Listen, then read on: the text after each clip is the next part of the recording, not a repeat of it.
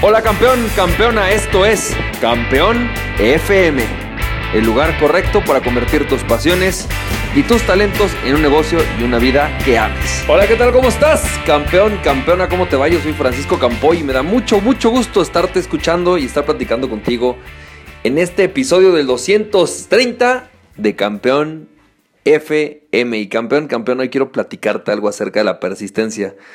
Fíjate que me parece súper bueno el tema de la persistencia. Eh, últimamente me ha estado llegando por diferentes lados.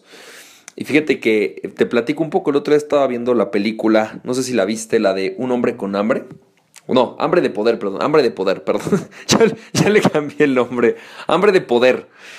La historia de hambre de poder de historia de Ray Kroc, que es el verdadero y auténtico creador de McDonald's. Es decir, el sistema McDonald's lo creó otro cuate, justamente un cuate que se apellidaba McDonald's, pero todo el concepto que tú conoces de McDonald's, todo el negocio, lo que realmente McDonald's es hoy, lo creó Ray Kroc.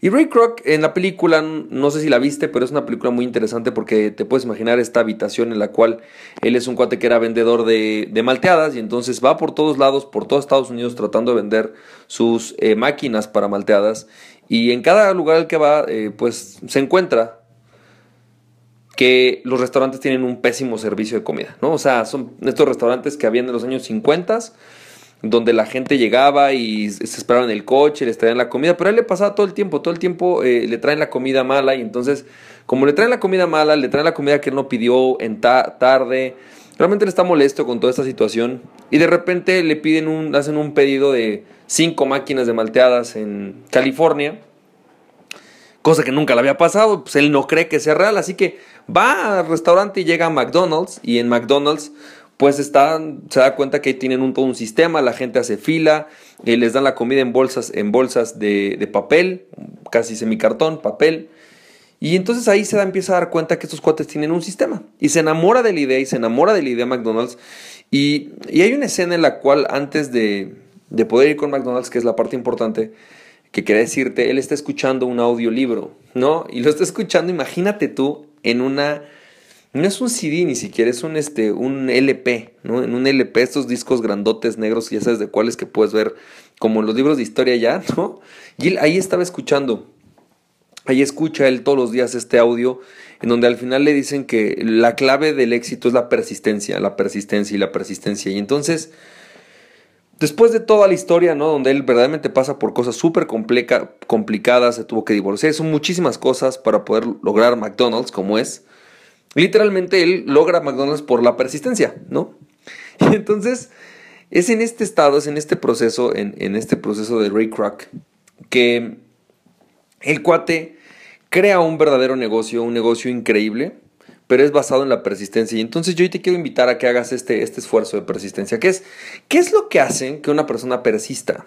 Y lo que va a hacer que tú persistas en cualquier cosa que tú quieras es tu gran porqué.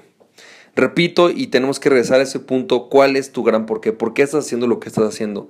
Y realmente, ¿qué rutinas, qué disciplinas, ¿Qué cosas van a hacer o haces todos los días que te permitan lograr aquello que tú quieres? Es la persistencia lo que va a hacer que realmente logres aquellos deseos, aquellos objetivos que tú tienes. Y entonces tenemos o tienes la obligación de crearte una disciplina, una rutina, algo que te desapegue del resultado. Porque la persistencia se da en la medida en la cual te desapegas de tu resultado. Creo que el problema que nos enfrentamos todos los días es que en la medida en la cual tú estás, solamente te estás fijando en el resultado, pues el resultado no llega, ¿no? Eh, tú podrías, es como con los niños, ¿no? Tú quieres que tu niño hable, tiene un día y le empieza a hablar y es como si te rindieras porque es que no habla. Pero tiene una lógica, hay un proceso natural de las cosas. Tu hijo va a hablar bien a lo mejor hasta los 10 años, ¿no?